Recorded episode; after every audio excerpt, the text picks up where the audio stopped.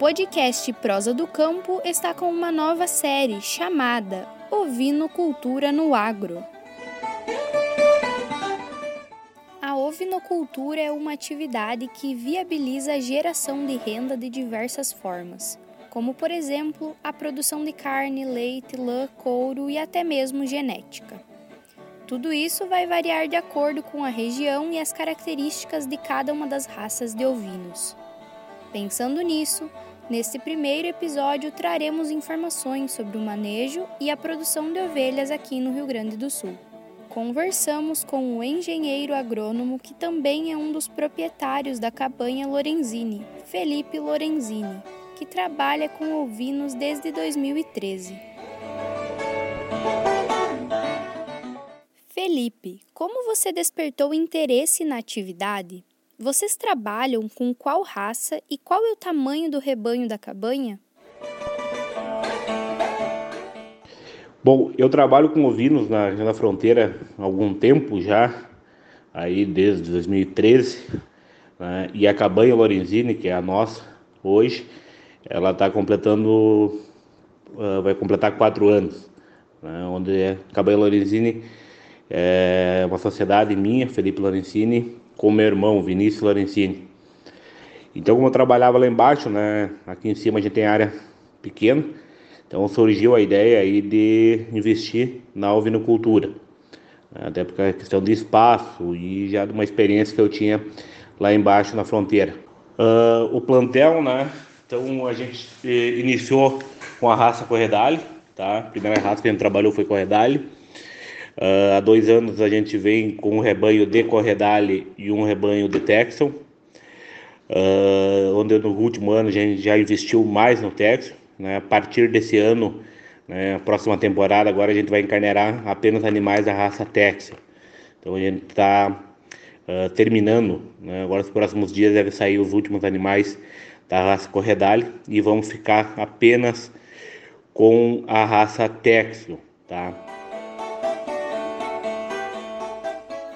O sistema de produção usado é integrado com outra atividade agropecuária? Então a gente faz cria, recria e engorda. Tá? A gente é focado muito na cria, até em função uh, da baixa disponibilidade de cordeiro de qualidade para botar na engorda. Né? Então a gente tem sistema de cria e recria nossa, né? E a gente compra uh, cordeiros, principalmente da região da fronteira, para fazer engorda, né? quando a gente tem disponibilidade de espaço no confinamento. A gente usa o sistema, é, alguns lotes, é, as matrizes ficam a pasto com suplementação. O uso da engorda depende do lote. Alguns lotes é um sistema misto, é um sistema semi-confinado, a pasto e com suplementação. Alguns lotes é feito apenas confinado, tá? sistema totalmente confinado. Então vai depender da disponibilidade de alimento, do tipo de lote, do acabamento que esse lote precisa. Uh, na propriedade, né? Então a gente trabalha com sistema intensivo, tá? A gente produz grão, trabalha com grão e trabalha com alvinocultura. Tá? Para onde comercializa esses ovinos? A comercialização de ovinos, né? A gente comercializa alguma coisa para reprodutor, uma coisa de reprodutores, matriz, né? Mas o foco sim, a gente, como a gente está aumentando o rebanho aí, tem uma meta de, de aumentar significativamente o rebanho, então a gente está retendo boa parte das matrizes, né? Vendendo só as não classificadas na, na seleção. E alguma coisa de matriz nova, né? E reprodutores, né? machos. E a gente foca então na venda de cordeiro, tanto os nossos como o que a gente pega, compra de fora para fazer engorda. Né? Uh, a venda vai depender do tipo de animal, a gente vende alguma coisa para o Rio Grande do Sul, né? Uh, a maior parte do cordeiro, tá? cordeiro mamão, cordeiro dois dentes, uh, vai para Santa Catarina, aí tem um espaço grande para Santa Catarina, até por causa da nossa localização favorece alguma coisa de animais mais pesados, principalmente ovelha de descarte, uh, capões com peso mais elevado, né? principalmente agora da raça Texel aí, as matrizes, tem um peso bem bem significativo. Isso vai para São Paulo. E demais vai, é bem variado. Às vezes vai mais para o Rio do Sul, às vezes Catarina, às vezes volta até animal para a região da fronteira para bater lá. É bem diversificado a questão da venda. A cada quanto tempo comercializa os lotes? Qual é o tempo de engorda desses lotes e qual é o peso final dos animais para abate? Uh, a questão de cada quanto tempo, né? A gente vem ouvindo praticamente o ano todo, uh, somando o que a gente produz em casa e os que vem de fora, né? Uh, vai depender muito do estado que esse animal chega e que tipo de acabamento a gente quer dar nele. Né? Dependendo aí a necessidade, a demanda do frigorífico, a gente trabalha com esse tipo de acabamento. Tá? Uh, os animais vão para abate aí no cordeiro em torno na faixa de 35 kg, 30, 35 kg, que é o principal foco, é o uh, animal que tem maior saída, maior valorização, tá? É esse cordeiro, tá? Ou também algum espaço para cordeiro mamão, um bicho pouquinho mais leve aí na faixa de 30 kg, que a gente consegue, por exemplo, com a raça Texo aí, desmamar e às vezes 15, 20 dias de, de engorda, uh, só para dar um acabamento, já sai o cordeiro mamão, né? Então vai depender. Aí tem um ganho de peso extremamente significativo, né? Na faixa de 300 gramas animal dia. Então vai depender, né? Então animais chega aí com 25 quilos, né? 28. Tem animais que vai, tem lote que vai ficar 30 dias na engorda, tem animais que vai ficar de 30 a 50 dias, dependendo do estado que chega esse animal, dependendo da raça, né? Que é uma dificuldade que a gente tem. A região da campanha produz muito corredalho, que tem um ganho de peso mais lento, são animais mais leves, até porque ele é um duplo propósito, né? É um, é um dos motivos que a gente tirou uh, a raça aí, da, tirou as matrizes, né? A gente faz só engorda alguns lotes que vem de fora dessa raça, e outros também, né? Mas a gente tenta trabalhar em especial com na engorda raça Tex, onde a gente tem dificuldade de, de conseguir esse cordeiro da te, raça Tex, porque é um cordeiro extremamente precoce, já desmama com peso próximo ao abate. Por isso que a gente tem focado na cria, tá? Então a gente faz cria, recria e engorda na propriedade. Você comentou que fazem cria e recria do rebanho. Esta é a forma mais viável de produzir? E por quê? Questão de viabilidade é assim, a gente tem a compra de cordeiro, né? Hoje aí os rebanhos uh, melhores, né? Tá desmamando um bicho já bem pesado, com peso muito próximo ao abate. Então eu trazer esse cordeiro muitas vezes não viabiliza, né? Porque eu vou conseguir botar pouco peso em cima e se eu boto o custo de transporte, uh, quebra no transporte uh, e eu consigo botar muito pouco peso em cima dele, né? Então, para quem uh, trabalhar só com engorda, hoje a gente tem dificuldade, que muito rebanho desmama e já tem o cordeiro praticamente pronto, né? Ou está vendendo o cordeiro direto para o abate. Então, a gente está tendo um pouco de dificuldade de conseguir cordeiro bom, tá? Cordeiro bom, para botar na engorda. Então, por isso a gente está focando muito na produção. A gente tem uma perspectiva e um planejamento aí de aumentar bastante o número de matrizes. Né? A propriedade está adequando ela uh, ainda mais para aumentar esse rebanho, né? Questão de formação de pastagens perenes, questão de irrigação, uh, questão de produção de alimentos. A gente produz em especial aveia, né? Na, nossa ração a gente produz praticamente tudo, só, só compra de fora uh, proteína, farelo, farelo de soja e os núcleos e, no, e o melaço. O resto é produzido em casa. Né? Mas a gente foca muito na cria, produzir esse cordeiro que hoje a gente praticamente desmama e consegue botar ele no mercado. Como você tem classificado essa atividade na propriedade?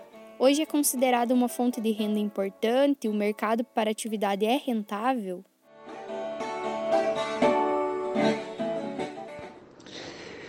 Uh, hoje a atividade ela está praticamente nós estamos aí em torno de 30% da renda da propriedade é proveniente da, da ovinocultura, né? Uh, na área onde está a cabanha, né? nos próximos anos aí provavelmente a gente vai dedicar ela quase que exclusivamente à produção de ovinos, né? Uh, é uma atividade uh, muito trabalhosa, né, muito diferente do que se trabalha na campanha, onde tem um sistema extensivo, né? Sistema intensivo concentra a questão de doença, o manejo é, é bastante trabalhoso, né? São animais que tem que ter muita atenção, né? Ainda mais, principalmente os animais que têm trabalhado, animais com alto valor uh, em função da sua genética, né? Então, um sistema bem trabalhoso, uh, porém tem remunerado bem, né? No nosso ver aí tem remunerado bem, tem pelo que a gente vê questão de mercado, uma tendência de um grande aumento, né? Para isso que a gente vem investindo. Além da carne, é possível comercializar a lã também na região? Como funciona esse mercado? Em qual época se faz essa tosquia? Vale a pena para o produtor? Questão de lã, o mercado de lã uh, vem bastante ruim nos últimos anos, né? Uh, a gente tinha, então a gente não, não trabalha com animais uh, de lã fina, né? Vamos dizer, merino australiano, que tem uma, uma lã valorizada. Nós tinha até então um rebanho de, de corredale, né, que a gente está eliminando esse ano, que é uma ovelha mista, né? Vai formar um, uma classe de lã intermediária em relação à qualidade, mas um valor extremamente baixo. Então, o que ela deixa de produzir de carne por ser mista não tem compensado, né?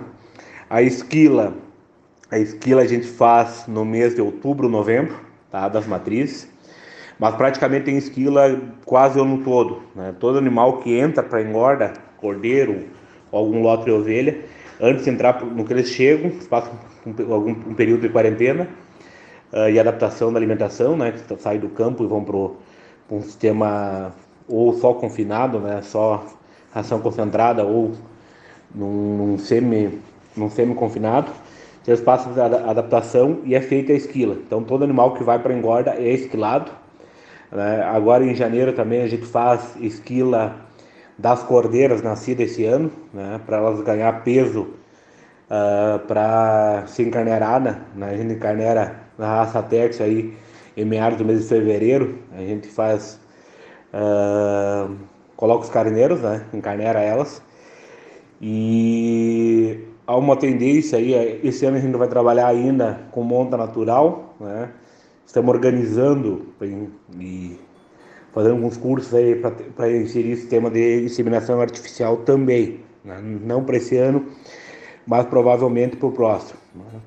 Então a questão da esquila da, da lã está bem complicado, né? Talvez eu, pessoal que trabalha aí com lã fina, por exemplo, merino australiano, talvez tenha remunerado um pouco mais, né? mas as lãs intermediárias, seja de ideal, corredale, eh, que se fala, né? até que hoje praticamente, se fosse terceirizar a esquila, né? nós não terceirizamos muito pouca coisa, a maior parte da esquila a gente faz na propriedade, a gente tem as máquinas de esquila, né? Uh, hoje até quase não pagaria o valor da esquila se fosse terceirizado. Então a gente faz por, pra, por questão de manejo, né? é comercializada essa lã, tá? mas um valor extrema, extremamente baixo, não é o foco, né? é, é mais como uma atividade de manejo.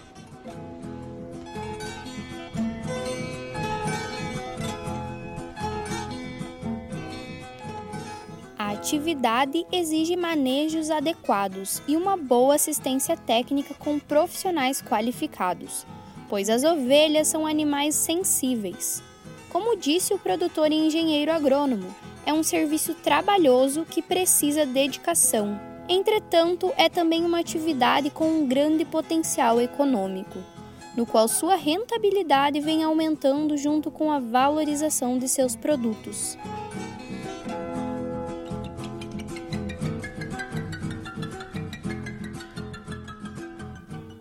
No próximo episódio, vamos falar sobre os cuidados na criação de ovinos, trazendo profissionais para responder algumas dúvidas sobre a ovinocultura. Se você se interessa neste tema, nos acompanhe pelas redes sociais em novorural.com para saber mais.